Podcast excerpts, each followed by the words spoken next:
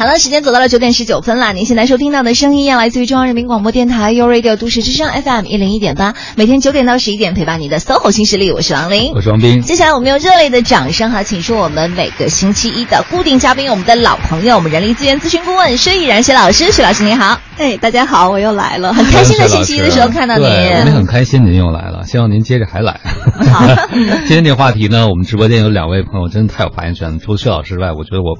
我右边我搭档王林也很有发言权，我们聊女性的职业发展。对女性的职业发展，对，这是一个比较热的话题。嗯，因为现在哈，很多人都说，比如说女性，我们假设她二十二岁本科毕业，或者二十五岁硕士毕业步入职场之后啊，她可能，比如说现在二胎政策放开了，她说我如果要生两个宝宝呢，我要保证我二十八岁生一个，然后三十岁左右再生一个。哎，这个问题就变成了。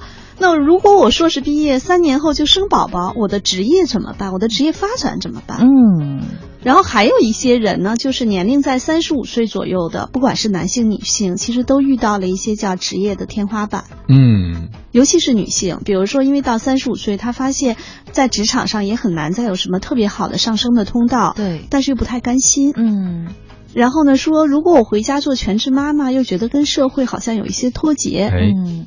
或者觉得自己之前已经积累了很多的经验啊和人脉，又用不着了，又太可惜。对，所以会有很多这样的女性。我觉得大家其实现在都在很困扰对这些问题。嗯嗯，我那个前两天和一位女士吃饭的时候呢，她自己孩子大概是三岁左右，女孩儿啊，她之前怀孕呢，有生孩子之后有五个月在家里，她就说，她说绝对不能做一个全职妈妈。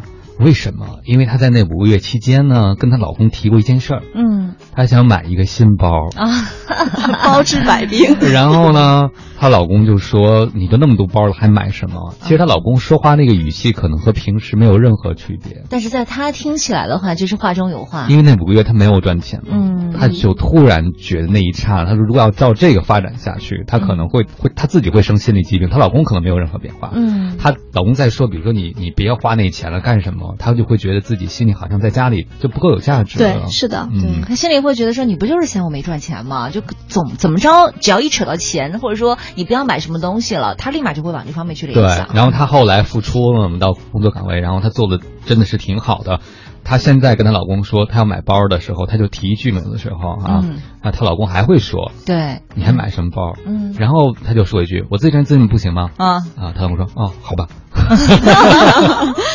对，的确，实际上也不一定完全这样哈。我身边有一个特别好的朋友，她是我女儿的同学的妈妈，她其实就在做全职妈妈。嗯，然后她特别喜欢玩各种各样的什么呃琥珀啊，各种手串啊。然后她有一次呢，就在朋友圈看到一个好朋友发了一个镯子的一个翡翠的镯子，可能也那个镯子一般吧，几万块钱，然呃大概也就一万多块钱，不是特别贵的那种翡翠哈。然后她说，哎呀，这个挺好看，她让她老公看了一眼，然后呢，她老公说，嗯，还不错。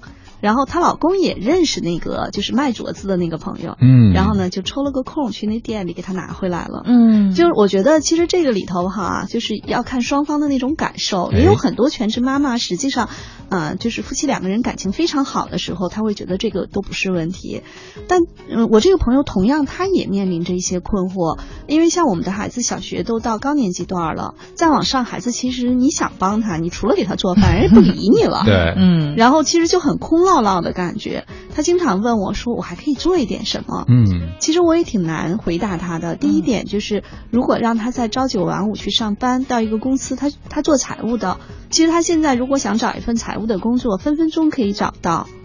只要不求太高的薪水，分分钟可以找到。有些工作还比较灵活，是不是？呃，也不是，但是实际上财务工作其实它因为缺口相对还是大一些，嗯，而且大。你像任何一个创业公司，它可能初期的时候会找一些代账的公司哈，记账来帮他们做账，但是后来当他规模大到一定阶段，他一定会找一个专职的会计。嗯，所以其实从我这朋友他去找一份财务的工作并不难，嗯哼，但是他可能也很难再适应早上七点多钟出门去挤地铁，晚上六点下班。回到家七点多，他已经不太适应这种工作节奏了。嗯嗯，我有个朋友也是产后复出以后呢，让我们大家帮忙给他找工作嘛。我们问有什么条件，他说那个必须能正点下班，因为我要管孩子嘛，对不对？都有下班。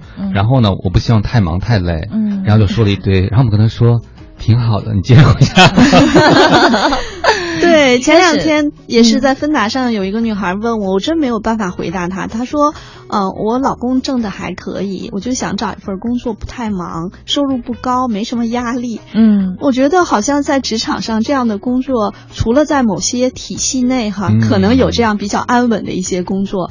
呃，其实很难。还有一些，你比如说，我们举一个很简单的例子，现在有很多写字楼的前台是外包的，外包给了一些公司。这个前台他的确就跟我们的那个倒班似的。你比如说，他说八点上班，下午四点下班，他的确是不用加班，因为后面就有人来来替班了。但是这种特别基础性的工作，有些人还觉得脸上没面子。嗯，是说啊，虽然也是正点下班，也不算太忙，挣点少，但他会觉得啊，我坐在那个位置上，好像觉得嗯，还是个劳务派遣哦。每次我就会心想，就好多事情你不能要的太多。嗯，对。而且就是虽然他们嘴巴上一直就是说，哎呀，我无所谓，我不要太多钱或者怎么样，但是真的你给他去介绍一些工作的话，他又觉得我之前的那些经验啊，我还有能力啊，就有点浪费了。嗯，对。那所以一定要把自己的位置摆平才行哈。对，就知道阶段性自己要什么很重要。嗯，但是薛老师有一些时候是计划赶不上变化的呀，就像您刚才说的啊，我计划在二十六岁的时候结婚，二十八岁的时候生孩子，那没有男朋友的时候就是。这个东西怎么办呢？对呀，连孩子爹还没找着呢。对，所以很多女性哈，我身边有很多女性，她们可能真的是就是工作特别忙，就包括我有一些四大的朋友，他们跟我说，他们特别想，嗯，就是换一个工作，原因是因为他们这种工作性质，天天都是在外面出差加班。就谈谈谈恋爱这个事情，它是需要一段时间两个人厮混在一起，哪怕吵架，哪怕有口角，然后慢慢建立一段稳定的感情。他就会说，别人给我介绍了很多男朋友，聊聊聊就没有没音儿了，没下文了。对，那是因为什么呢？就是他没有一段时间两个人能够在一起，因为恋爱的过程它也是一个需要小幅震荡的过程，在震荡中最后找到一个频大家合适的一个频率嘛。然后像这样的女孩，她们就会面临着一个问题，就是我是把工作辞了，先去谈一份恋爱。哇，这个有点太夸分，快太夸张了吧？对她至少要换一个相对能在一个城市比较稳定，其实她就不用老出差。嗯，就是因为异，其实她本身在北京工作，但是因为她天天出差，所以她找一个北京的男朋友，永远都是异地恋。嗯哼，嗯。然后她就想找一个，比如说这种在公司里面去做一些审计啊或者财务的工作。我觉得，然后但是她有一点心不甘，因为我们知道在四大。收入其实还是很不错的，对呀。但是如果你找一个在公司里面做财务，可能薪水砍掉一半哦，然后他就会觉得说，哦，好难，好难啊！就是我是不是要放弃这些？因为都不容易嘛。大家在北京，可能我自己租房子。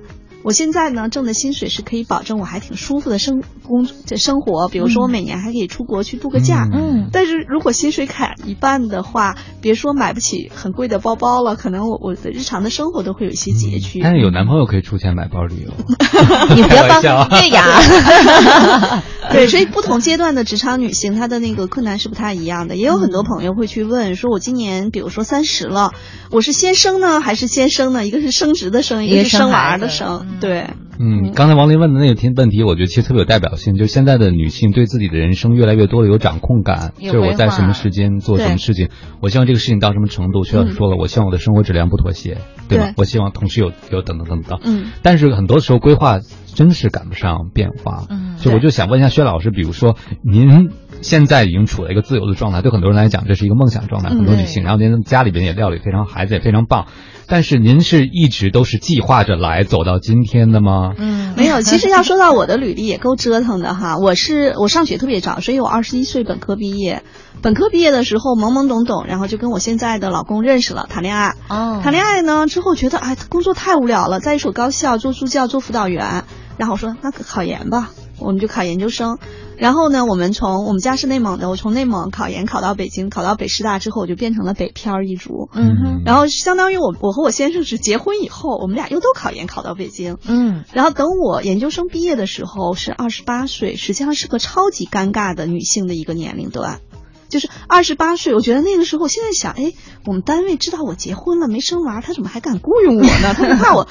就很快生孩子去了。其实后来我想，他们面试的时候问到我这个问题，我当时的说法是说，因为我研究生刚毕业，我跟我先生，我们需要一段时间去积累一定的经济经济基础，才有可能考虑生宝宝的事情。嗯，所以当时的确也是这么想的。你说有没有规划呢？还是有。但是现在变成了自由职业者，还真不是有规划出来的，他是走着走着变成这个状态。然后我二十八岁，我三十四岁才生的孩子。是因为我的确拼了六年，让自己的职业到达了一个相对不错的位置。嗯，就我老说叫卡位原理，就是你卡到一定的位置吧，一般不会再出溜下去了。嗯，但是你卡不上去，作为女性，你可能就一直在低位徘徊。明白。所以我后来是，呃，但我还我还很折腾。我三十四岁生完宝宝，三十五岁我一跺脚去做了管理咨询，然后就开始了出差的生活，就跟四大的小伙伴是一样的那种感受。出差出了差不多两年多，快三年的时候，我觉得撑不住了，就是因为孩子也比较小，而且孩子可能，嗯，在两三岁、三四岁上幼儿园的时候，其实他会每一个阶段就会生病，因为幼儿园的宝宝刚进幼儿园特别容易生病。对，然后我记得特别清楚，有一次，呃，我当天是晚上可能九点多下了火车，然后赶回家的时候。我女儿就是她是那个小孩扁桃体发炎嘛，然后她也睡不着觉，就我抱着她一晚上，嗯，就是靠着墙抱着她一晚上。后来的确也是觉得身体也有点撑不住，然后呢家里老人也很辛苦。我是不得已从咨询公司，我说一跺脚先离开吧，又是一次裸辞。就我觉得我勇气很，但我现在不建议大家裸辞哈。对，就是我当时是裸辞，我特别一直都特别感谢我先生，他很稳定，所以他给了我裸辞的勇气。嗯，然后我就想，那先歇一歇吧。结果歇的过程中。也取决于自己人缘特别好，就不断的有朋友给我介绍一些小的项目，然后最后变成了一个自由职业的这样的状态。嗯，哎呀，真好。但是汪老师，我怎么觉得好像耶，我们是同一个答案，是吗？找一个好老公很重要。对，九点半我们休息一下。周迅，如果这就是生活。咖啡在慢慢冷掉，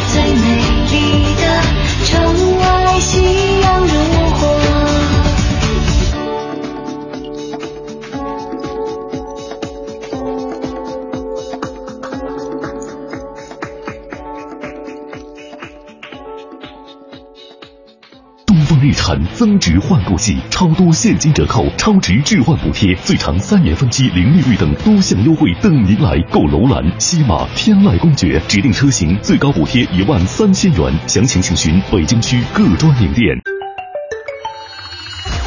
一零一八气象服务站。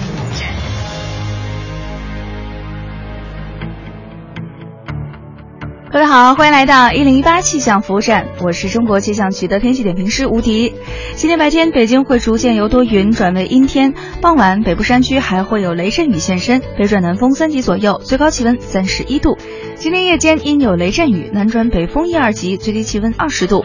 今天傍晚北部山区有雷阵雨，夜间至明天白天有小到中雨，并伴有雷电，请大家要注意防雨防雷电，注意出行安全。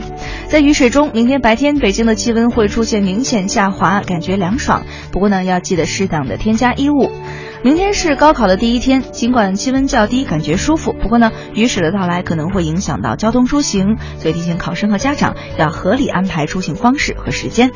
来关注其他国际大都市的天气情况。今天白天，上海是多云天气，最高气温二十八度；香港阵雨，澳门大雨，最高气温接近三十度；其他像是首尔会落下小雨，最高气温二十九度；新加坡、吉隆坡也是小雨，最高气温在三十度左右；而曼谷在小雨中，最高气温仍然会达到三十五度。那北京今天是多云转雷阵雨的天气，最高气温三十一度，最低气温二十度。好，以上是由吴迪在中国气象局为您发回的最新气象信息。我们下时段的一零一八气象服务站再见喽。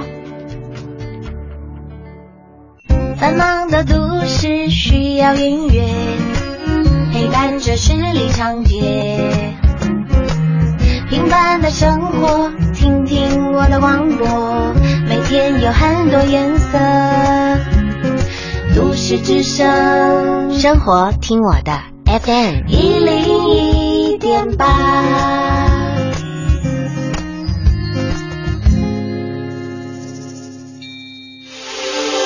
这里是 U Radio 都市之声 FM 一零一点八，您现在正在收听的是 SOHO 新势力。各位好，欢迎回来。您正在收听的这个声音来自 U Radio 都市之声 FM 一零一点八，正在陪伴您的是 SOHO 新势力，我是王斌，我是王林。此刻陪伴我们坐在直播间的嘉宾呢，依然是我们的老朋友，人力资源咨询顾问薛毅然薛老师。薛老师您好，大家好，欢迎薛老师。呃，我们刚才聊到了这个薛老师华丽丽的职业发展过程，太让人羡慕了。对，那很多人看可能还是刚进入职场，或者说很多人希望在进入职场的时候给自己有个好的规划。那这一开始的时候，我们该怎么规划自己呢？怎么规划才能够更好的应对变化呢？而不至于因为规划，比如说没有如愿而非常的痛苦。因为很多朋友计划的非常好，但是一步觉得没有达到，就会非常的焦虑沮丧，觉得整个计划好像落空了。对。呃，其实我我给大家的建议也很简单，就是你刚毕业的时候，不管是本科毕业还是硕士毕业，刚毕业的头三年，你卯足劲儿的干，嗯，就是为什么？就是如果你能把这三年过成别人的五年，其实你就能够成功的在能力上卡位。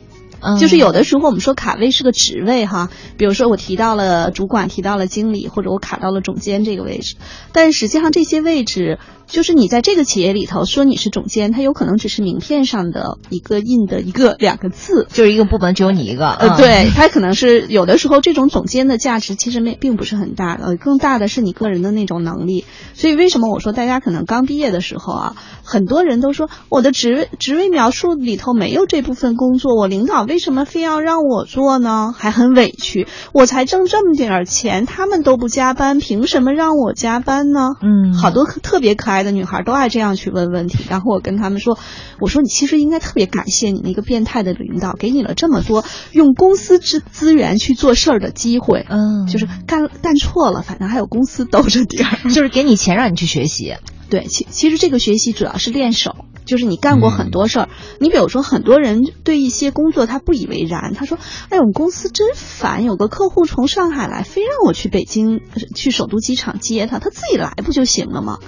但是他没有意识到说，如果是一个特别重要的客户，为什么派你去接？对是因为你各方面的表现比较得体。嗯第二，实际上如果是一个非常重要的客户，你可能在车上跟他寒暄两句，聊两句天。如果一个已经在职场或者事业上非常成功的人，他可能某一句话就能点亮你。嗯所以很多时候不要看起来这些好像你就是当苦力一样，当就是我们说被派遣到一个很你觉得很无足轻重的任务上，其实每一个小任务你都能够获得很多。所以我觉得为什么说毕业前三年哈，我我自己也有这个感觉，就是我二十八岁硕士毕业刚到那个公司的时候，就是什么活儿都干，嗯就只要比如说有事儿，我说行我弄，我就看看看。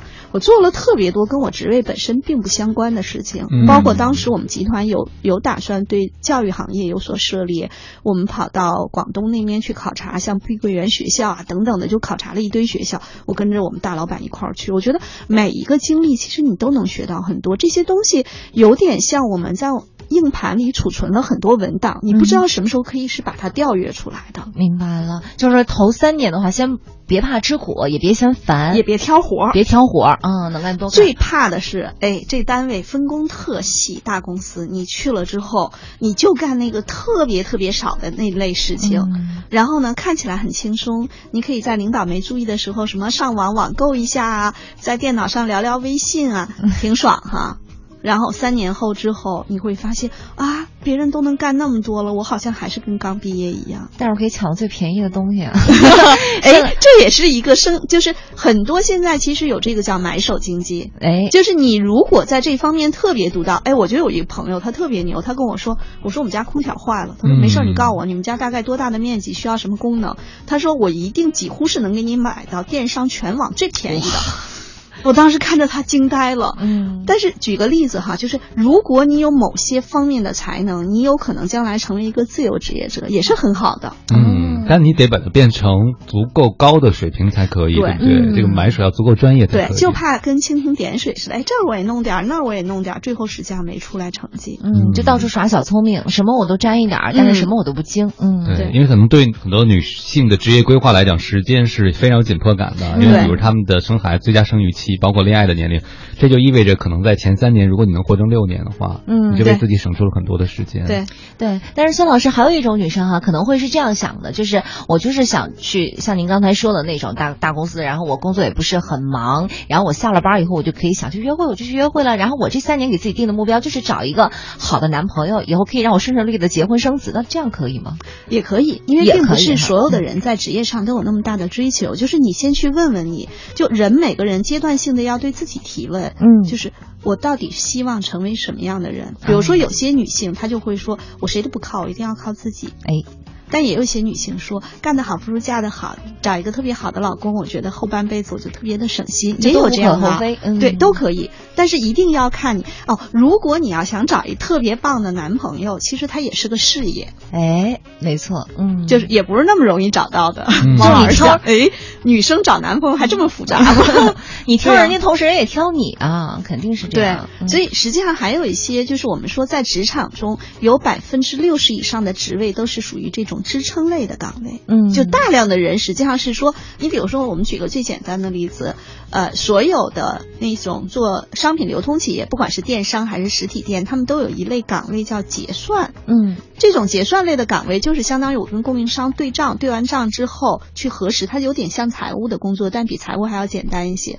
现在呢，慢慢这些工作以前是需要大量人力的，嗯，但是很有可能将来会被系统替代。嗯所以，如果你说，哎，这个工作也不是很忙，反正阶段性我就完成这些任务量，有一天你被电脑替代了，你怎么办？嗯，直接被失业了哈。呃，对，所以实际上还有一点就是，我们说你看起来这种呃挺舒服的工作，很有可能这个饭碗掉地下的可能性也会很大。嗯所以现在这个年代可能比我们父母那个年代还可怕。嗯我们父母那个年代基本上，反正我就干这个，干到退休我也是干这个。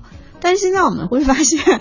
你倒想干到退休也是这个呢，对嗯但是很有可能在三十五岁、四十五岁的时候，这东西邦当掉地下了，你怎么办？嗯，我卡了一个位置，回家去生孩子、养孩子，再回来发现那位置还在，坐的都是机器人，是吗？包括我们说的客服，对吧？对现在有很多其实它是为了节约人工成本，它减少人工客服。嗯，对，嗯，但是像薛老师刚才讲的，就在职业能力中，有些能力是没有办法简单的被人工智能和机器所替代的。对，而这部分能力可能是你需要工作中特别在想，就说你的不可替代性究竟在哪里？嗯，对。实际上，我觉得有几个点。第一个哈，我们经常说在招聘的时候也这么想，说我们喜欢用什么样的人呢？第一个叫他有脑子，嗯就有脑子是什么呢？我们又说到《欢乐颂》里的邱莹莹，其实就稍微有点无脑，就他想问题太简单了。嗯，有脑子就是说他对一件事情相对会有比较充分的一个逻辑思维的这么一个分析的判断的过程。第二，实际上我们是希望这个人的叫人际界面好一些，这词是我创造出来的哈。什么叫人际界面？就是比如说我看见汪老师，我觉得汪老师特别亲切，这就叫人际界面，就每个人看到你是舒服的。哦，我们选人的时候，第一叫有脑子，第二人际界面好一些。你想有了这两点，剩下我们说他专业上跟岗位的匹配度上差不多，这个就不会有大问题。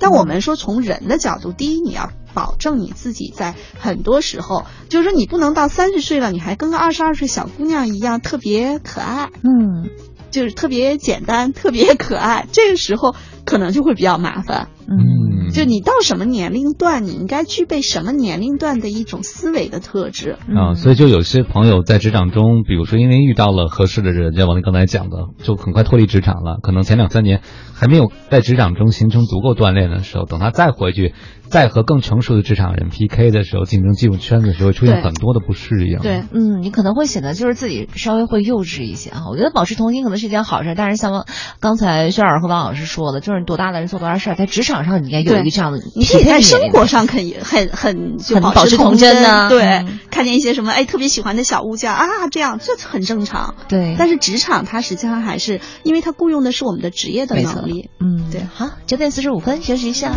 姿态，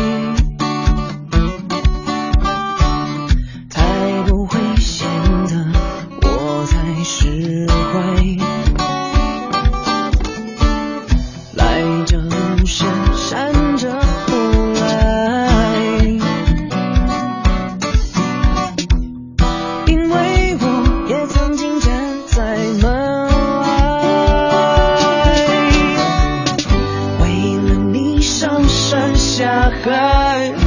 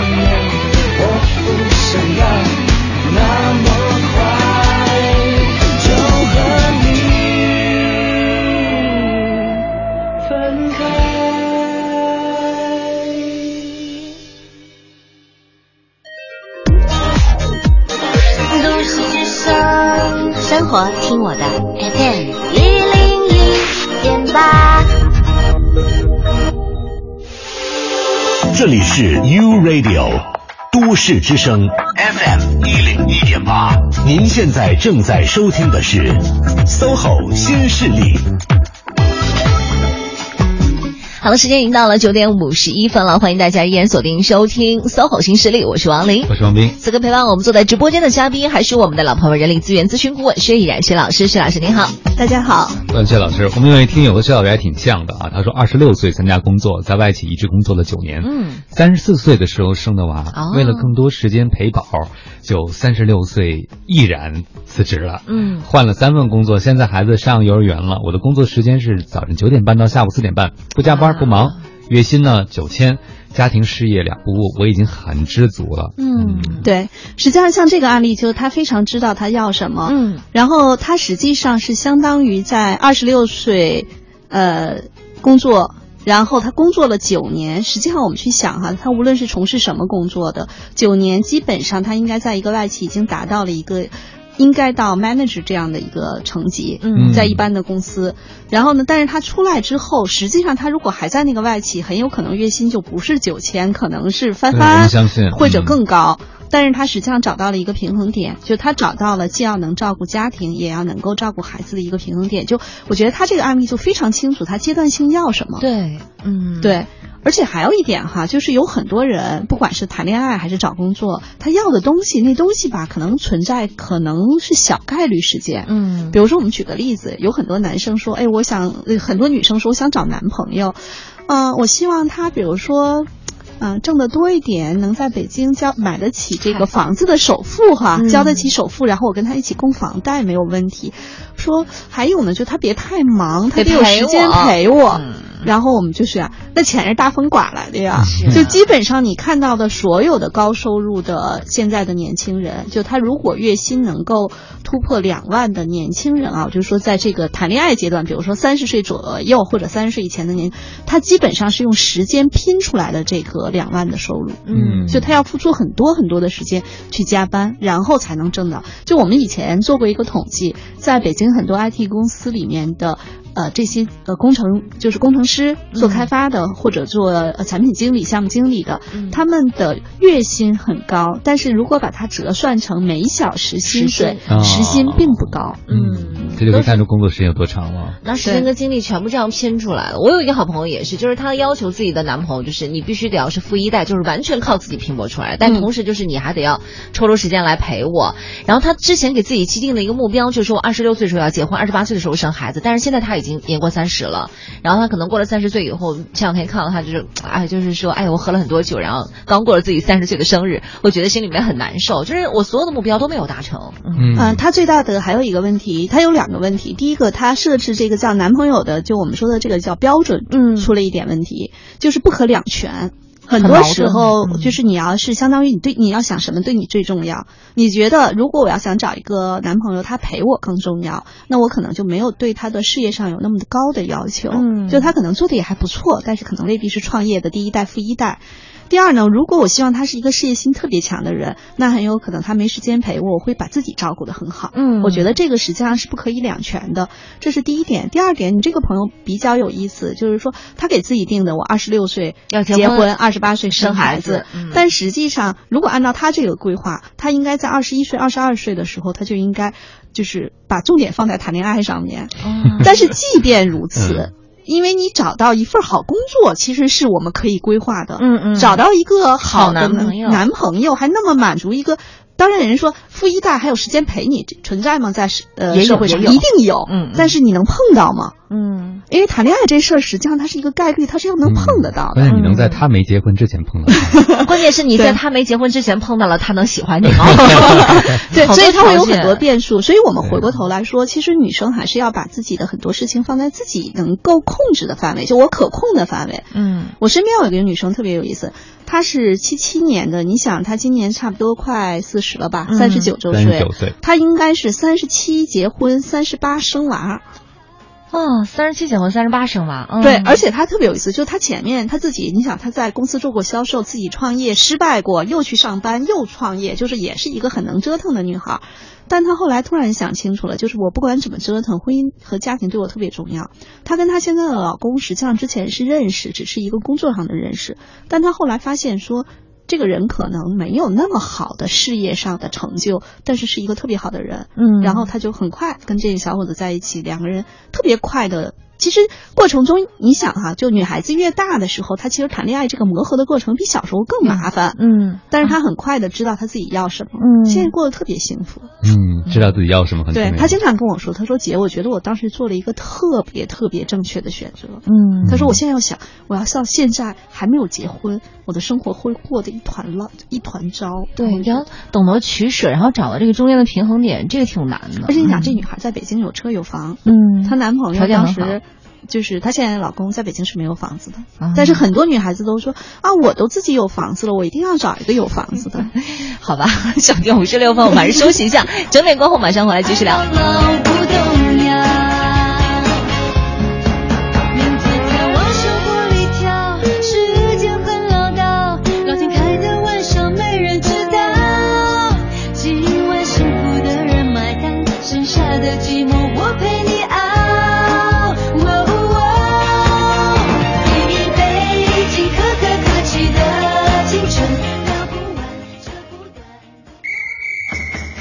你好，都市之声，我是于小鱼。这个夏天，二十四个国家的球队将齐聚法国，每支球队都怀着一个相同的目标，就是问鼎欧洲足球之巅。作为一个资深的伪球迷，我绝不会错过每次大赛的热闹。记得从儿时接触足球开始，到贴满足球明星海报的房间，从为了世界杯的比赛欢呼，再到因为自己喜欢的球队和球星的失败而落泪。可比赛有赢就会有输，但是不管发生什么，球员和球迷对于足球的热爱将会一直留存，因为对于痴迷足球的人来说，热爱永远不会消失。我在北京，我听都市之声。爱在北京，U Radio 都市之声，FM 一零一点八。东风日产增值换购季，超多现金折扣、超值置换补贴，最长三年分期零利率等多项优惠等您来购！楼兰、西马、天籁公爵指定车型最高补贴一万三千元，详情请询北京区各专营店。苏州四大园林古朴雅致，真是不枉此行啊！贝贝到此一游。天到故宫一游，果然是辉煌大气，不愧皇家风范。贝贝到此一游，不虚此行啊！万里长城好雄伟呀、妈妈快看，真像一条巨龙。贝贝我到此一游。贝贝呀、为什么每到一个地方参观，你都要说到此一游？妈妈，因为我要把到此一游留在心里，挂在嘴上，而不是刻到那些美丽的风景上啊。讲文明树新风公益广告。咖啡杯、马克杯、牛奶杯、水杯、茶杯、酒杯、高脚杯、玻璃杯。停停停停！不管什么杯，这个六月我只在意欧洲杯。六月六号起，锁定都市之声 FM 一零一点八，二零一六欧洲杯最新赛事结果就在每天早上长安一路通早安欧洲杯，每场赛事专业讲解就听律动工体北决战欧洲杯，二十四支队伍战力分析就在王牌欧洲杯。这个夏天，都市之声和你一起为二零一六欧洲杯欢呼呐喊。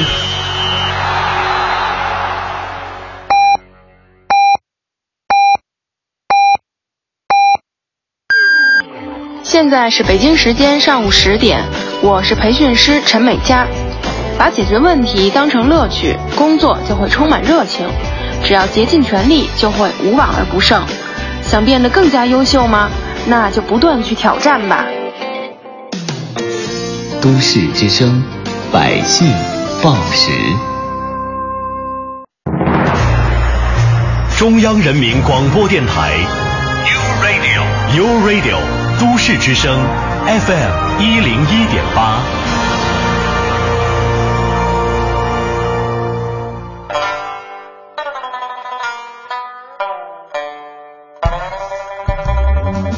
繁忙的都市需要音乐陪伴着十里长街，平凡的生活，听听我的广播，每天有很多颜色。都市之声，生活听我的 FM 一零一点八。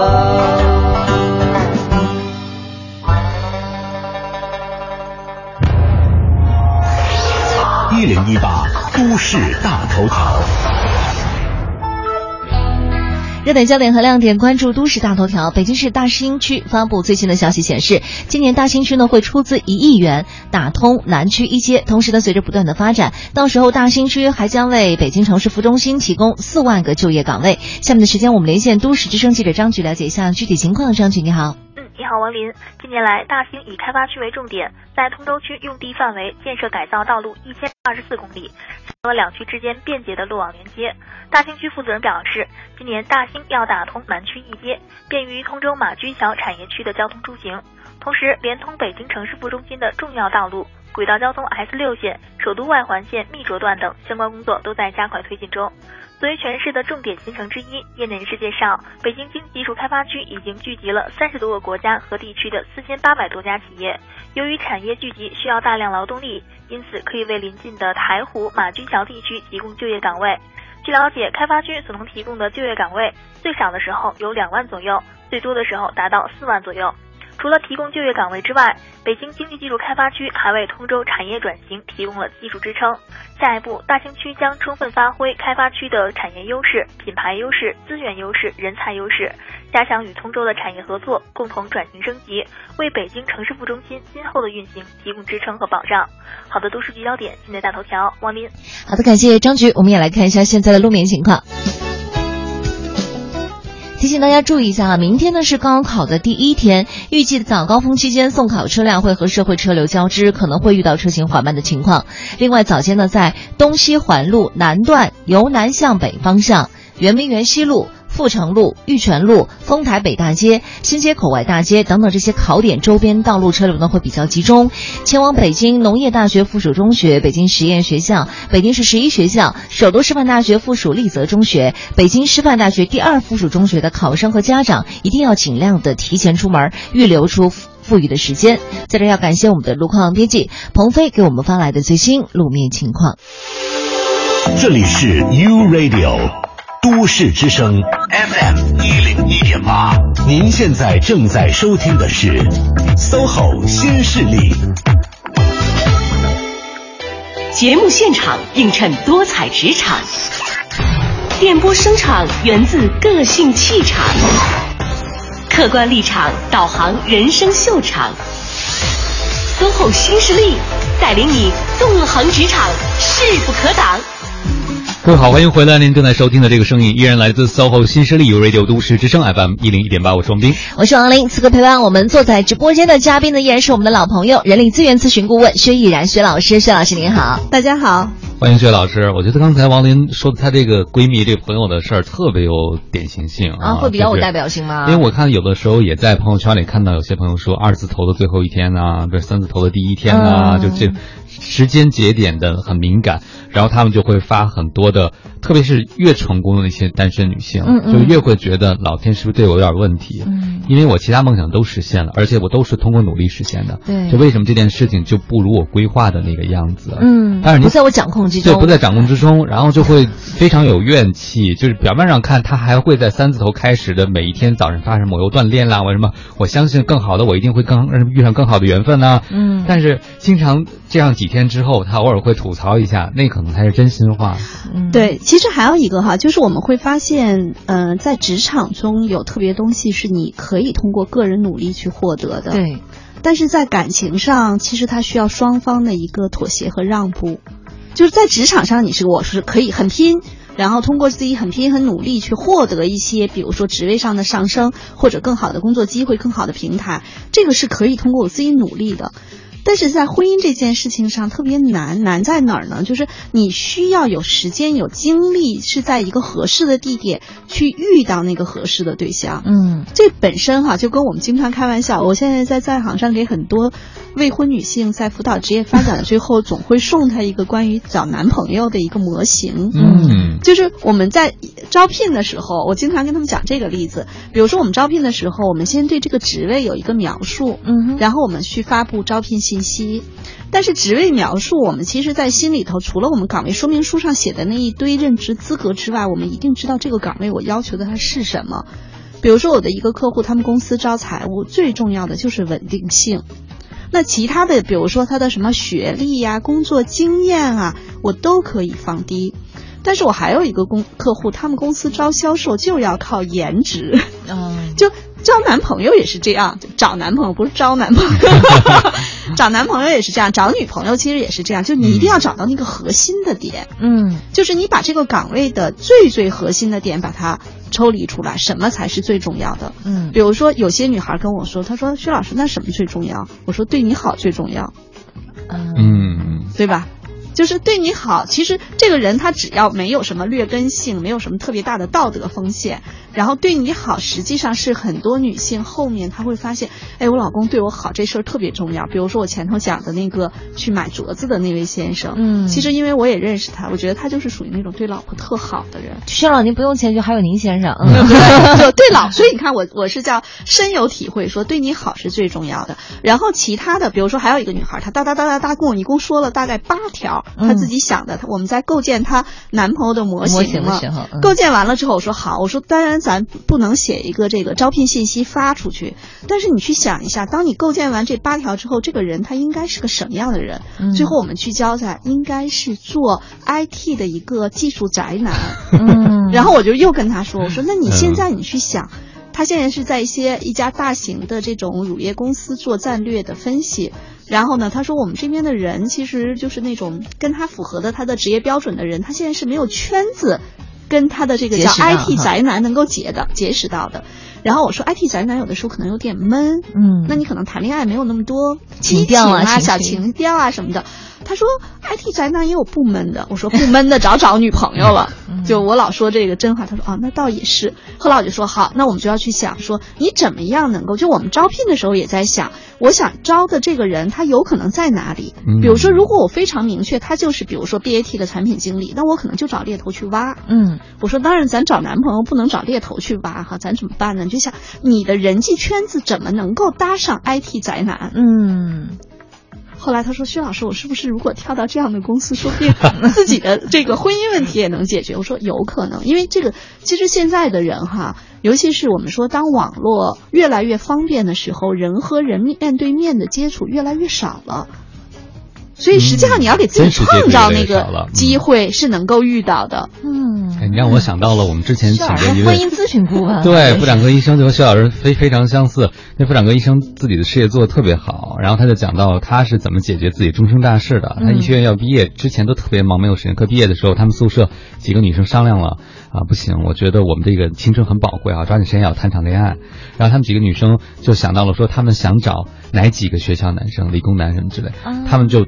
约约好了，这四五个人就不会错过在周末这些大学举办的任何一个舞会。嗯，就在我们那个年代，你知道还组织交谊舞会，还有你懂吗？舞会啊在食堂里，暴露就年龄了。闻着那个食堂里的味道，大家在那儿跳舞。哦就学生会会组织，周末都有，所以他们就会几个人组织好去轮流去这几个他们目标的学校，因为可能会出现像 薛老师说的这个模型里的这个人，嗯，就真的他就遇到了。啊，真的有遇到啊，对，所以我觉得他在这个方面就有很多提前的规划和努力，而不是总是等着，嗯比如说天上掉馅饼，或者说缘分来敲门这样的方式。嗯但我也会发现，有的人真的是特别有规划性啊，他也会会犯一个问题，在两个人的关系里太努力了。对，太努力，比如说努力的提要求。我有个朋友，她单着的，三十多岁，她在朋友圈有个闺蜜，经常晒自己生活，婚姻生活很幸福。她就去参观对方的幸福生活嘛，她想看看幸福的真相啊。他就开始很羡慕，他会觉得老天对我不好，对他太好了。嗯，结果去看了，发现他们家小朋友吧，一团糟，屋子里都是。哦，然后他先生一点都不讲究，然后他婆婆对生活上那个就生活很多细节，城市人的细节也没有要求，然后教育孩子方面很多。他转了一圈以后还是一个人吧，所以你看他的理由是什么？就实际上他有些潜在要求是他不知道，他觉得我对生活没要求啊，老天为什么不光顾我呀？所以还有一点就是，我们说生活它并不是一个像水晶鞋那样那么的美丽，它一定会有很多面儿。嗯就你知道阶段性我要要什么。就比如说，我们都知道家里有小宝宝的时候，你的墙就别指望什么，他拿各种蜡笔、彩笔，就只要能画的地儿，他都给你画了。何何止是墙呢？对，那这个时候实际上你就想说，嗯，大不了墙以后我再粉刷一遍就 OK 了。就阶段性你知道要要什么。还有一种呢，就像王林刚才说，她这个闺蜜就她太有规划性了。但是我就老在想说，在一个企业，人家做什么五年战略规划，每年还做年度预算。半年就是每个半年，他还至少要对预算做一个调整。嗯，就做人也是这样，就你阶段性的要结合当下的情境，对自己的不管是叫目标，嗯或者叫男朋友的模型，还是自己职业上的一些规划，要做阶段性调整。嗯，就别直接画一个二十年的目标，我就照着这个来了。对，嗯基本上我跟很多人都讲，无论是工作上还是生活上，你想两年之内的事儿足够了，两年就行了，足够了。对所以，有的时候这个模型里的人没出现的原因，有可能我们先要检讨一下自己的模型，是不是这是个真人，嗯是在现实中存在吗？可能性有多大？对，而且基本上我们说那种我们特别大家一般女孩子喜欢的那种男生，说呃又有颜值。然后呢，又特别能特别能干，嗯，然后等等等等的，你就想他没有缺点吗？他缺点有可能是很花，嗯。还有可能是其他的一些，对还有可能是其他的有可能脾气很暴躁，只不过没有给你在你面前表现出来。呃，对，都嗯有可能。所以实际上，我跟他们就经常开玩笑说，我说我见过很多成功的男性，当他老婆太痛苦了。然后，所以实际上没有两全的嘛，就是你看你要什么。比如说，我经常跟很多人说，找男朋友的最核心的标准就是他对你好，就这个实际上，然后我们说在这个基础上，你再去看其他的要素。嗯，所以我觉得王林，你那朋友可以听听我们每周二的创业节目，我们那里有很多富一代，然后连睡觉的时间都没有。不行，他要求必须得陪，一定要陪着才行。嗯，但是我觉得他之前跟我提到一点啊，就是说，如果说他现在这些阶段性目标都没有实现嘛，他就干脆觉得说，哎，我与其这么努力的去找我这样的一个男朋友，那我不如就算了，我现在就好好工作了，就专心去工作了。但我觉得他这样是不是带着情绪去工作，也呃，这是很多人的那种选选择，就是把自己逼入到两难境地，我或或或者选择 A，或者选择 B，就他永远不做加法。嗯我这两天在芬达上天天接到的都是这个问题，说不矛盾。对，说老师，我要不跳槽，我要不留在这单位，这单位很苦闷。然后我跳槽就觉得好多风险，我到底怎么选呢？我就跟他讲，我其实说过一句话特别有意思，我说如果你现在手里头有三个超牛的 offer，你就不用去想你是不是辞职了，啊不是坐在家里想的。嗯还有一点就是在选择这件事情上，我们要学会做加法。嗯就是加法是什么呢？就是我看看还有没有其他的选项，这是第一。第二，我能不能把 N 个选项整合起来？嗯第三，我能不能阶段性的去选选项？嗯就我比如说，我知道这个阶段，比如说我为了照顾家庭，我可能找一个工作稍微清闲一点，能够照顾工作和生活的平衡。比如说再过一段时间啊，我自己老说，可能再过三五年之后我还会创业。那当然那时候年纪有点大了，所以在这个时候我就在想什么呢？就是我会在我女儿成长的不同年龄段给予她不同的陪伴。嗯，等到我想陪伴人家，人家不搭理我的时候，我还可以做一点自己喜欢的事情。嗯，有得必有失，但是有舍才有得，对吧？对，所以规划是阶段性结合现阶段的某些情境去做对自己相对来说比较合适的选对，择。而不是抱着一个完美的、绝对的标准，不管现实是不是可以支撑你这样的梦想。对，或者就像王林说的那朋友，要不这样，要不那样，太绝对了。他不能非黑即白的，对吧？对嗯，来自于袁泉的一首《一个人喝着拿铁》送给大家，我们稍微休息一下，马上回来。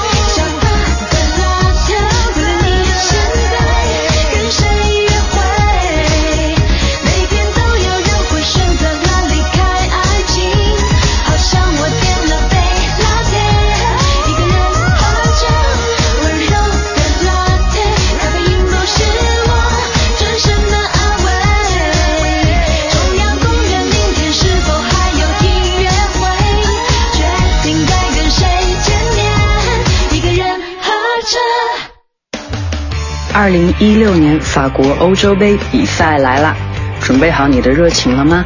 大家好，我是李霄云，让我们和都市之声 FM 一零一点八一起见证欧洲杯冠军的诞生。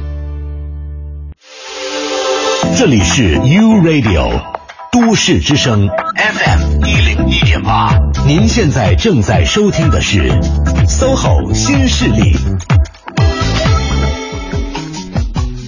好了，时间到了十点十八分了。您现在收听到的声音来自于中央人民广播电台 u Radio 都市之声 FM 一零一点八，每天九点到十一点陪伴你的 SOHO 新势力，我是王琳，我是王斌。此刻陪伴我们的依然是我们的老朋友薛毅然薛老师，薛老师您好，大家好。欢迎薛老师。我们今天讲女性的职业发展啊，其实有很多女性在事业上还有非常强的企图心的，也有很强的事业心。但她们什么时候就决定转战家庭或者进入亲密关系或者生孩子呢？就发现自己可能再往上努力。她也走不到他想去的位置，比如我们常说的所谓玻璃天花板呢、嗯或者说觉得对女性从某个角度之上还有一些不平等的地方在，对不对？对，但其实我身边会有很多比我年长一些非常优优秀的女性，现在在一些大集团做到像 VP 这样的职位，嗯我觉得她们身上有一些闪光点，其实是值得我们去学习的。我说一个姐姐吧，这个姐姐现在是在一个大集团做 VP，她特别有意思，她实际上呢是有一点像男生。然后她是国家二级运动员，就我其实会发现我们在招聘的过程中也特别喜欢有这种叫运动员经历的人。想起了邓文迪，嗯、接着说。对，因为实际上就是每一个体育训练，其实，在某一个特定的阶段是稍微有一点残酷的，所以其实体育训练会对孩子的成长，哈，就我们在年轻时候的这种呃心理的历练，会让我们更有韧劲儿。然后我这个朋友呢，他当时实际上是在一个非常稳定的一个单位，一个国企做财务。后来他自己觉得太没有挑战性了，然后他就跳到了一家房地产集团去做财务。嗯当时呢，他们做的那个项目是跟新加坡一起合作的一个项目，非常难，就是呃还很多年前，这大概差不多是十多年前，非常非常难。那个项目从头到尾他做完了之后。然后他就会觉得这个项目完了，我如果再在这个地方待下去，其实我们就转战到物业的经营上，他觉得太没意思了。然后正好有猎头找他，他就又跳到了一个当时，啊、呃、另外一家民营企业一个集团平台上去做。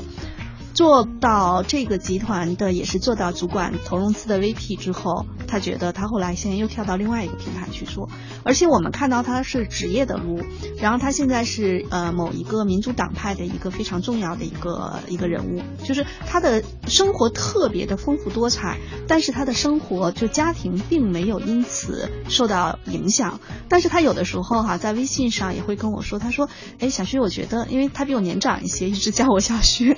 然后然后他说：“小薛，其实我觉得你现在就是照顾孩子哈，把孩子培养的挺好。”他说：“我稍微有一点小后悔，就是当时我女儿小的时候，我特别忙。他说那个时候经常是在深圳和北京两地跑，特别特别的忙。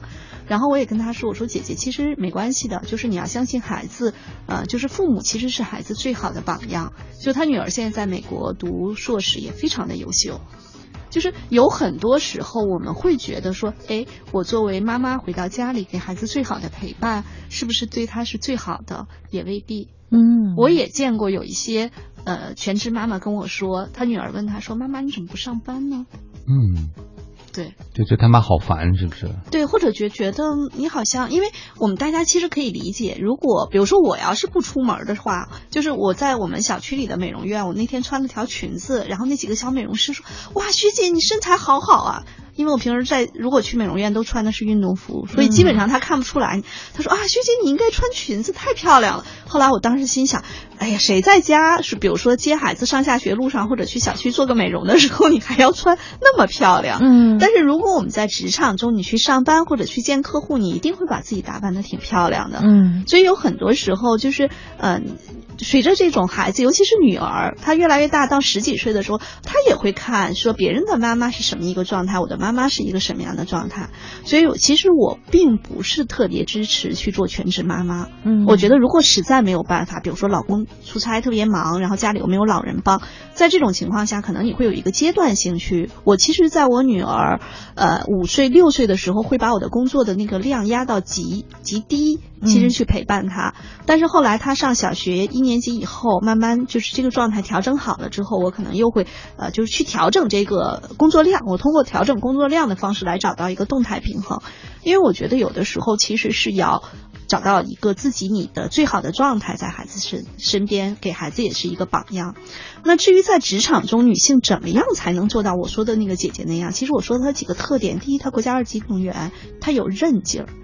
就是有很多时候，我觉得原来，比如说我工作中有一些委屈，我觉得受不了，然后我有的时候会跟他也会抱怨一下，嗯然后他就会说哒哒哒哒哒，他一说完之后，你就会发现啊，其实很多事情没有你想的那样，你其实是可以咬咬牙撑过去的。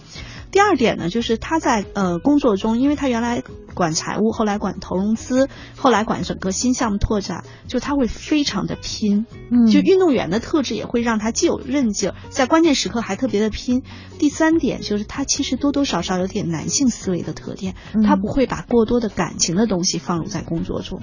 他更多的是基于事儿去思考问题。嗯，这咱们说完了以后，嗯，我们又在想，他是不是投胎才能解决的？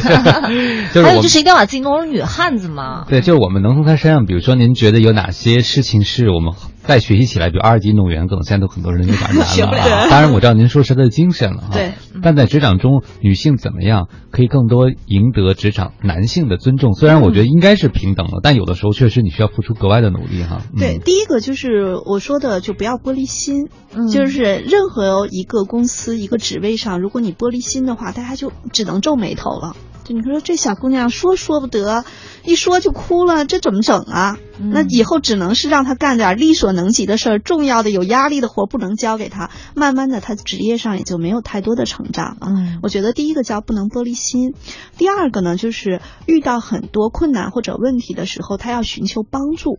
就是有很多小姑娘，有的时候把压力说比较内向，就说哎这事我做不了怎么办？我很着急，然后哭了。但实际上像我说的这个姐姐，她有一个特别强的能力，她特别会整合外部资源。嗯一个人的能力永远有限的。比如说我们开玩笑有的时候什么卖个萌啊、撒个娇啊，你也可以让其他同事帮你一下。就是女性，你可以有比较婉转、温和的方式寻求到更多的支持和帮助，嗯，但是不用玻璃心，嗯对吧？第三呢，就是我觉得在工作中还是要相对理性一些，不要把个人过多的情感的因素加加入进来。比如说我跟这个姐姐好啊，跟那个朋友、跟那个同事关系不好，我懒得理他啊。我觉得在职场啊，就是当我们为什么要穿相对职业一点呢？就是告诉我们自己，在职场中实际上不要把那种情感的因素过多的放进来。在私下里，我跟这个同事可以走得更近一些，但是在工作中不要去考虑说我喜欢谁，我不喜欢谁。嗯大家把事儿一起做了就行。嗯哎，说到这些之后呢，我都在想，其实职场中的女性更多需要经常有一个精神，就是我们在节目里老说这照镜子，是吧？就是说，你知道你在别人心目中是一个什么样子，是嗯挺重要的。对对，呃，大部分女生可能很喜欢照镜子，这照镜子是呃 自拍也好，或者对着镜子去化妆也好，但更多的时候是不是需要别人的反馈？因为我记得在前一阵儿那本特别热销的书叫《向前一步》，嗯呃应该是脸书的那个 CEO，对，啊 是吧？里面他就讲到了他自己做。管理者的时候，包括他一直都坚持一个习惯，就是主动向别人要反馈。嗯嗯这可能是很多人特别不敢去做。你别说女生了，可能很多男生都难以做到，让别人给自己反馈。对，或者是你找谁去给你反馈，就这个人其实也挺重要的。嗯呃，基本上你要是想找到一个对你来说最有反馈，就是有价值的反馈哈，第一就是这个人会有比较深的叫洞察，嗯就是他能够洞察到一些你的优势和局限性。第二呢，这个人实际上是相对比较正直的，他也愿意去说他的真话。嗯第三呢，有可能他会有一点毒舌，嗯你要接受。就是因为如果我夸你，把你夸成花儿一样的时候，其实对你来说也没有什么太大的价值。没错。呃，第四点就是这个人相对来说他愿意帮助别人去成长。其实你在公司中，你总能找到愿意去帮助你成长的人，嗯如果你用心去找。但是很多小伙伴哈，其实他根本忽略了，就是我的成长，他大家老觉得我的成长是我的事儿，不是的，有很多时候机会是别人给你的。因为尤其是作为女性，可能你比如说单位可能会想，哎，这小张是不明年结婚，后年生孩子，我们这个外派的机会给他吗？公司肯定一堆问号。嗯。但是在这种时候，你可能很明确的跟公司说，你说，嗯，我是明年结婚，但是我可能打算三十岁左右才要孩子，所以我觉得我还有三年可以去拼一下。嗯哎，那公司就觉得没关系，我给你外派到这个新公司去做财务负责人，你拼一下。然后你哪怕比如说已经很能够游刃有余在这个岗位上，其实女性怀孕生孩子对工作有影响，但是不至于叫天翻地覆的影响。就是如果你在这个岗位上相对游刃有余一些，我们说怀孕无非是一些孕期反应，可能困一点，身体不舒服，会有去产检。但实际上，像我当时怀孕的前三个月是比较，因为有先兆流产，所以比较危险的那个阶段。到最后，我记得我生孩子的前一天我在上班，我跟我同事说，明天我去检查啊，可能下午晚一点来。然后第二天我就生了。就我觉得，其实很多人会把这个事情想得很复杂。嗯就是我觉得现在有很多时候，人们会用一些个案去扩大自己的焦虑。明白了，嗯，就是吸眼球哈，这种对，比如说嗯啊，一怀孕了就得怎么怎么样，什么是什么这污染啊，那什么的。哎呀，其实我就老说，人的基因的进化会让我们在越恶劣的环境中激发出来一种能力，是能够去去应对这个环境的变化。对，其实哎，王老师，你有没有发现？我觉得刚才薛老师举的这些例子都证明了，就是每一个成功的女性都要身上多多少少有点女汉子这种特质才行。你会发现，这个对于能干的人，那些所谓难的事儿都不是事儿，这也是能干的人一个重要的标志。对，而且会排除很多这种情感的，就是大家的共鸣的东西。说，哎呀，孕妇就应该娇滴滴的，就要怎么怎么样了。但是其实他是很理性的来处理这件事情。所以我觉得人生可以规划，但是不要想太多。对，这规划是什么意思？就是说我有一个计划，但是如果打乱了计划，我会想到在当下这个情境我该做些什么。没错，但不要自己吓唬自对己。，而且千万不要有那种极端案例，自己吓唬自己。你说把生活搞得多阴暗啊！没错，十点二十九分了，我们稍微休息一下，听首歌，马上回来。分离是为了相遇；忙碌，忙碌是害怕空虚；远行，远行是希望找到人生的意义。我想要呼吸，呼吸这城市的空气，倾听，倾听这人群的悲喜，在艰辛的晚餐后忘记。Oh let it be，太多的话都说不清，就到这里，剩下些没勇气讲出的秘密，我们的故事都在事物里。分离，分离是为了相是害怕空虚；远行，远行是希望找到人生的意义。我想要珍惜，珍惜每一次的相聚，相信，相信下一刻的自己会发现这辈子的乐趣。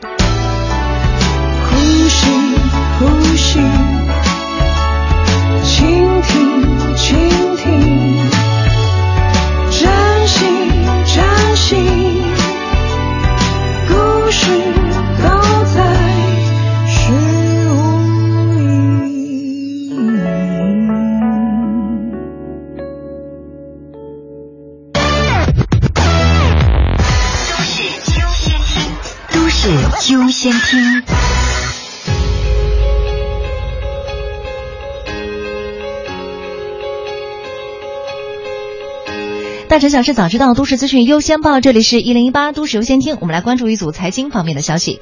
根据最新的统计数据显示，今年前五个月，全国三十个典型城市当中，楼面价同比涨幅超过百分之五十的城市有十八个，其中苏州、南京、杭州、合肥四个二线城市力压一线城市，成为高溢价土地集中营，楼面价上涨数倍。国际航协上周末发布的报告预计呢，今年全球航空运输业的净利润会提升到三百九十四亿美元，行业收入会高达七千零九十亿美元，净利。净利润率呢也会达到百分之五点六，今年也会成为全球航空运输业连续改善行业总利润的第五年。继中国核电之后呢，A 股市场今天起又会迎来一支核电建设王牌军。上交所发布的公告，中国核建今天正式挂牌上交所，成为今年登陆 A 股的核电建设第一股。国家统计局本周呢会陆续的发布五月经济数据，业内人士预计呢五月 CPI 的同比涨幅会比上一个月小幅度的回落，PPI 跌幅呢有望继续收窄，投资结构逐渐的改善，消费产业、制造业还有高科技术行业会保持较快投资增长。被誉为一百年来最重要的中国画的傅抱石的作品《云中君和大司命》，日前呢是在北京保利春季拍卖会上以二点三亿元的价格成交，也是刷新了傅抱石有史以来的记录，同时呢也是为近几年持续低迷的拍卖市场注入了一股崭新的活力。资讯丰富生活上是由张局编辑王林播报的，一零一八都市优先听。繁忙的都市需要音乐，陪伴着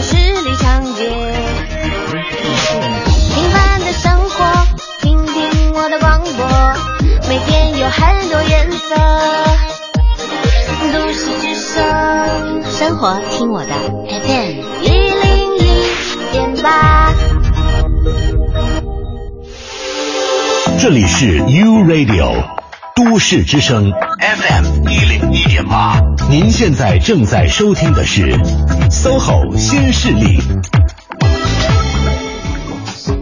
各位好，欢迎回来。您正在收听的这个声音依然来自 SOHO 新势力 Radio 都市之声 FM 一零一点八，我是王斌。我是王林，此刻跟我们坐在直播间的依然是我们的老朋友薛毅然薛老师，薛老师您好，大家好。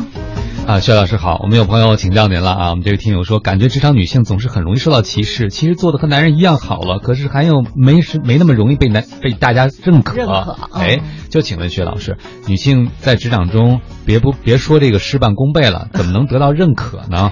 嗯、其实认可不认可来源于两方面，一个是你自己对自己的认可，一个是带外界对你的认可。嗯，呃，有很多时候你可能并没有得到一些呃什么提升的机会、提拔的机会，并不是对你不认可。就是有的时候我们自己不要把有些东西哈，就是把它放大化。一方面来说，就是很多公司，比如说他会考虑到说，哎，你孩子可能现在三岁，我如果给你提拔到这个岗位上，这个岗位可能晚上会经常有应酬，或者还经常出差，那到时候你如果去不了，你说我我我也很为难。那怎么办呢？我就不给你提拔了，对吧？或者说现在有一个小伙子跟你条件基本上相当，甚至稍微有点不如你，但是他没有这方面的就是牵绊，那我提拔他的话呢，我比如说用两年把他培养起来，我还后面的几年可以接着这样用他。所以，女性由于我们比如说生育啊、照顾家庭啊这些社会角色，会让我们在职场中有的时候提拔看起来是不公平的。嗯，我觉得在这种情况下，可能它是个事实存在的，就存在即合理，不用特别的在意。但是呢，你其实可以去找到一些相对的平衡。比如说，我可能在这个公司，它对于有些公司的确是对于男性非常的认可。比如说，就觉得，哎，这男生外派到哪里都行，这女性你把他培养的再好，你也外派不出去。有些公司是有这样的一些限制性的一些思考在前头。那我觉得并不是所有的公司都是这样。嗯就是我看到非常多的女性管理者，包括她不管是在各种各样的公司都有非常好的发展前景。嗯包括我现在接触的几家创业公司，他们里头的高级合伙人里头都有女一名女性。嗯，所以我明白了，这位听众朋友听好了啊，虽然给您的建议就是你可以走了，完全可以换一家，就是更好的，不需要就是你这样去大费周折去证明自己存在感的。嗯、对，因为有很多时候，他这个外界评价跟你有关，跟你也无关。嗯嗯，您说完了，我又想到了一个，这个女性得不到认可，很多时候并非是来自于男性的不认可，对是来自于女性。你会发现，有的女性的部门领导，他会明显的对男性下属的工作业绩。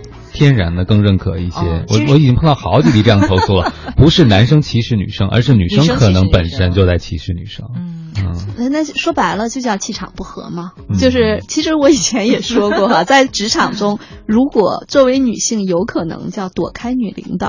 哦，对为什么呀？嗯嗯，也不完全。比如说，我觉得也有一些女女领导非常好，嗯但是这个可能就是一个人的本性的东西吧，天性的东西，可能异性相吸。比如说，我作为女领导会看见下面这小伙子干得好，我可能更容易去嗯，我我欣赏他不觉得是威胁，但是如果是和我同一个性别的人做那么优秀、那么棒、颜值那么那么高又那么年轻，羡慕嫉妒恨也是有。是不是会觉得有点被威胁？对因为毕竟我们彼此相似的地方多，就可比较的余地就变大了。啊，所以就是一直，如果你的领导跟你是同性，让你一直不开心的话，也可以走，是吗？对，其实是的，外面的机会很多，只要你足够优秀。嗯啊，所以其实核心的思想就是，首先你有没有值得被认可的地方。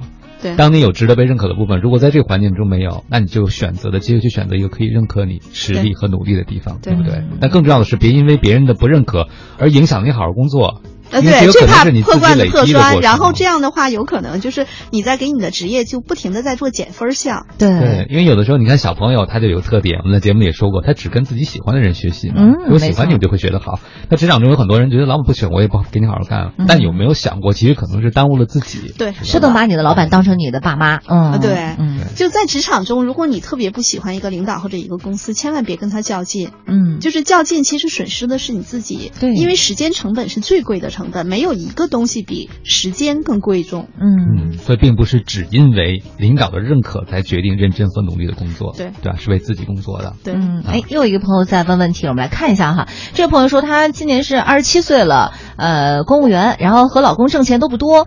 他说，那我现在到底应该先生孩子，还是先发展职业呢？顺便一提，我老公事业心不强，难题抛给肖老师。对，这个其实会比较难的，因为。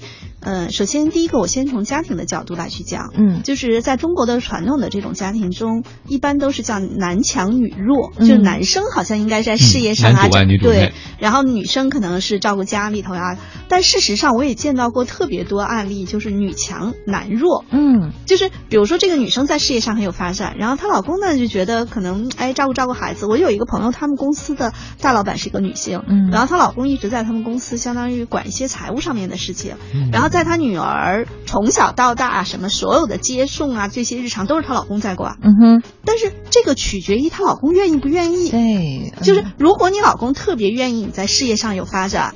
那你去拼搏的话，其实这个家庭的整个的结构它是稳定的。对，但是你如果拼了半天之后，可能你老公不认可，或者大家不认可这种局面的话，很有可能会对家庭生活的平衡造成影响。这个事情值不值得，你可能是要考虑的。就是你得看一下你老公哈、如果他觉得说你出去会职业有更大的发展，但是他也别让他强求说家里面的家务活什么的，孩子也该你带，因为你是个女的，就不能这样。得找到一个平衡。对，就是大家可能会有一个相对的一个磨合的，找到一个平衡点。嗯。第二个呢，就是呃，你不要因为你老公事业心不强，逼着你自己事业心强。就是你也可以反思一下，说我是不是那种事业心很强的人？哦。就是有很多人，他可能是基于一种叫他认为说他，哎呀。我老公事业心一般，那我应该事业心强。嗯，因为你出去折腾，其实因为比如说我们说从公务员这个体系里头，如果二十七岁公务员，我可以想象到他在公务员的体系里头，基本上是做这种最基础的事务性的工作。嗯哼，他的工作的难度没有多大。嗯，然后工作量应该也不是很大，稍微复杂一点的可能是人和人之间交往的这种尺度。嗯，但是如果你到外面去拼搏，你不仅是工作量、工作的难度等等都会增加很多，那你你去要想一想，我是不是能够去啊、征服这些困难的人？那至于是呃先去拼搏还是先生宝宝，其实还取决一个因素，是你生打算生一个宝宝还是两个宝宝？嗯，如果我只打算生一个宝宝，我觉得三十五岁之前生孩子都不算晚。嗯哼，没错。那孙老师，其实我觉得他这例子还好哈，他想的是，哎，我老公没什么事业心，那干脆我去拼事业心。您刚才也说了，嗯其实没有必要去一定要去比较。但还有一种女生就可能觉得，哎，我老公没有事业心，我就一定要把他培养成有事业心的人，这个其实更可怕的是吗？嗯，对，这个只会造成这个叫家庭矛盾，因为实际上，嗯那那不，这话说的不太合适了。你如果那么在意你老公的事业心，你就应该找一个有事业心的男朋友。一开始模型没画好。对，既然你可能选了他，而且就是说，当然我们说两个人不合适，再分开也不是不可以哈。但是你也要想一下这个代价有多大。嗯再有一点，工作就生活不仅仅只有工作，生活中有很大部分都是生活本身。工作只给我们带来百分之二三十的满足感吧，就不要。虽然我们今天讨论的是女性的职场，但是大家也不要把这个工作放大到它是生活影响你生活幸福不幸福的一个根本原因，其实不是的。嗯，我周围也有一个就和这个问问题的女生很像的妻子啊，她也就像王林刚才讲的，觉得先生是没有上进心的，嗯她要很看重，她觉得他们的成长已经不同步了，她家先生还停留在比如说之前二十多岁的那个职场阶段，她已经到三十多岁职场阶段了，虽然他年龄不大，她就想到了说，我就觉得我不能忍受，我丈夫怎么能接受现在的生活是可以的，嗯，就是要拉他一把是吧？对，他就觉得他怎么能停在那个阶段？他就觉得人 level low 没给人拉上来，但人家天天自得其乐，这个八小时之外才是可能幸福感来源。人家就这八小时赚了钱，我能养活自己就行了。后来我发现他们俩一个巨大的差异是什么呢？就是这个女生因为太强的上进心了，嗯其实她从来没有觉得人生要停在任何一个地方，哦他体会永远他体会不到生活的快乐。对，她就在爬升过程中才觉得，因为她发现。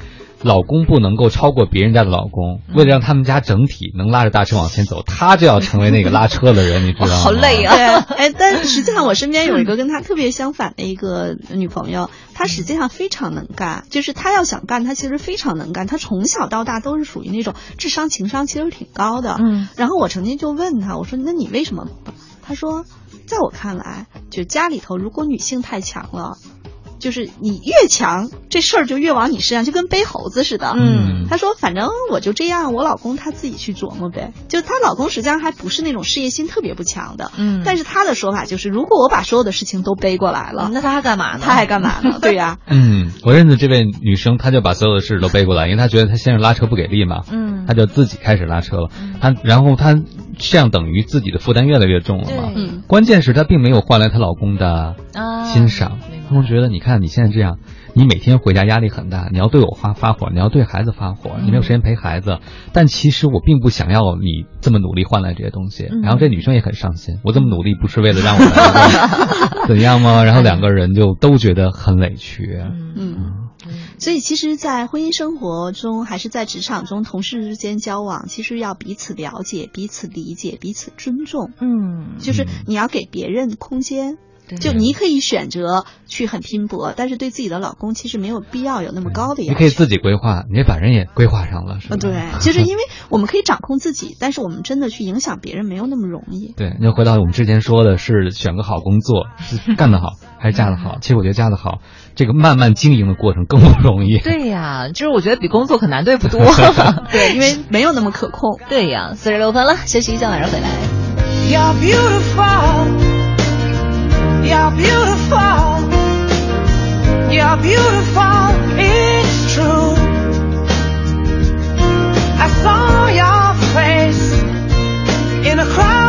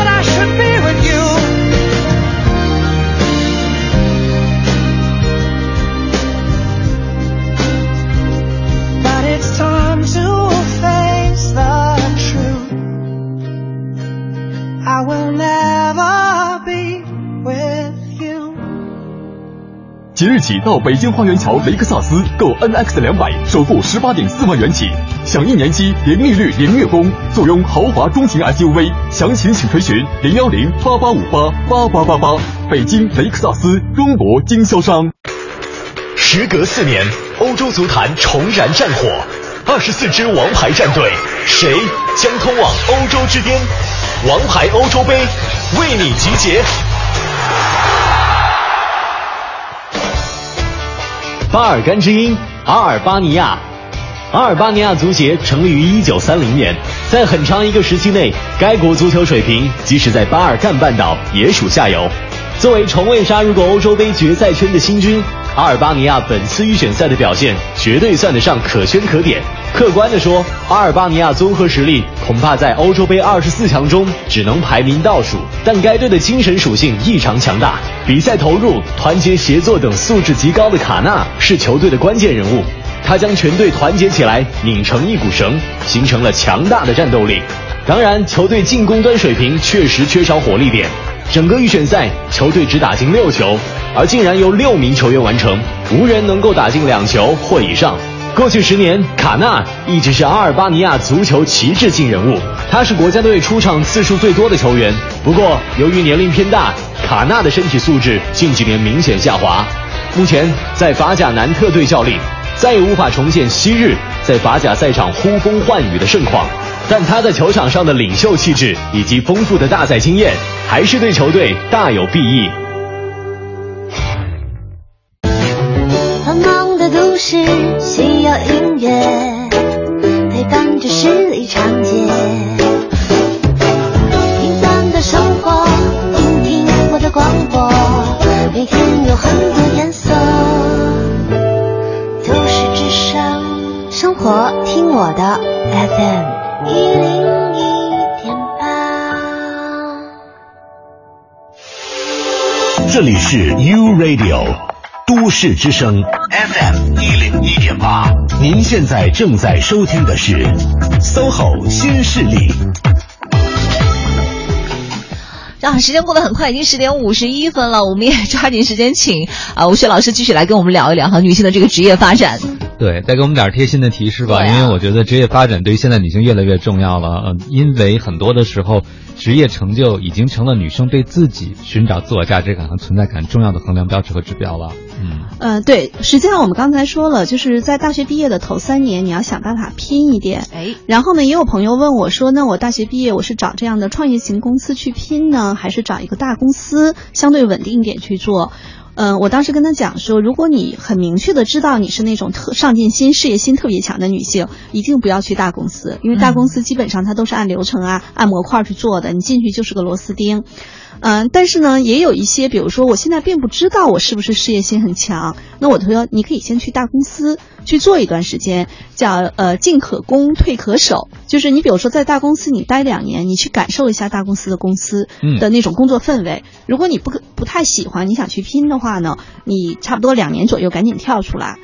然后基本上一般来说，我会觉得女性在二十八岁生孩子之前要达到一个比较不错的位置还比较好。嗯，如果很早，比如说二十六岁就生宝宝，基本上也有一些女孩她会非常清晰的说，比如说我孩子可能呃两三岁的时候，我会出来接着在职场上特别拼，也有这样的。嗯，我还认识一个在呃腾讯的女孩，她现在已经是有两个宝宝了。哇，她做的非常好。然后你基本上看她看不出来是像两个宝宝的妈妈。就是也会有人把这一个事情安排的很好，就是因为我们也知道，比较早怀孕生孩子，实际上有很多女性身体非常好的时候，她觉得那根本就不是什么事儿。嗯，对。那么呃，在三十五岁的时候，往往是职业女性成长的一个一个坎儿。就是有可能上面也有玻璃天花板，你上不去了，嗯，然后自己会觉得自己的精力啊、体力啊也没有那么强了，上对。那我觉得这个时候你一定要保证自己在专业领域中有一两个这种比较嗯突出的特点。比如说，我认识一位女性，她就说，她说我们公司所有的事情，最后到文案的时候一定找到我，啊，就她的文笔非常好。嗯还有一个女性，她其实，在他们公司的市场部，她最强的其实就是去投标，嗯，她的表达能力和现场的这种演绎能力超强，就是你要找到自己的在有一些不可替代的优势，你在职场上看起来可能是有玻璃天花板，你不会再升到更高的职位上，但是你可以用自己的专长做一些你自己也很享受，大家也非常认可的工作。嗯，有人的职业规划是围绕着，比如说我要做到什么副总监等等等等，但有人的规划是沿着刚才徐老师讲的不可替代性来规划的，对吧？怎么增加不可替代性？不是简单的眼前的我这个位置怎么样够不够高？现在也有朋友跟我说，他新到一个公司可以印名片，他的直接上司跟他说，副总裁以下你随便印，都可以现在好多公司是这我我样。就逗他，我说那咱印个总裁一步到位得了，是吧？呃，开玩笑，但是就说明实际上可能现在还有很多人执迷于这些 title，、嗯。但其实这些都是不稳定的，就像你一样都可以随便印，啊对。对不对？没有什么实际的意义。我现在觉得最好的 title 就是自由职业者呀，这多让人羡慕呀！，但是所以实际上作为女性哈，我觉得非常重要的就是你一定要阶段性的知道自己我这个特定的阶段我要把什么，我老说就跟打游戏，你把那装备打出来，嗯那装备打出来背自己身上，你走到哪儿它都可以用得上。对比如说，如果我是做市场或者做销售，有几个核心的大客户就认我、嗯也行，这也是个装备。比如说我在做某些事情上，比如说还有一个朋友，他是专门做数据分析的，这个女孩就特别牛，也是个女生。一般来说，我们说女生的那个数据的能力不是，她非常强，她做数据分析。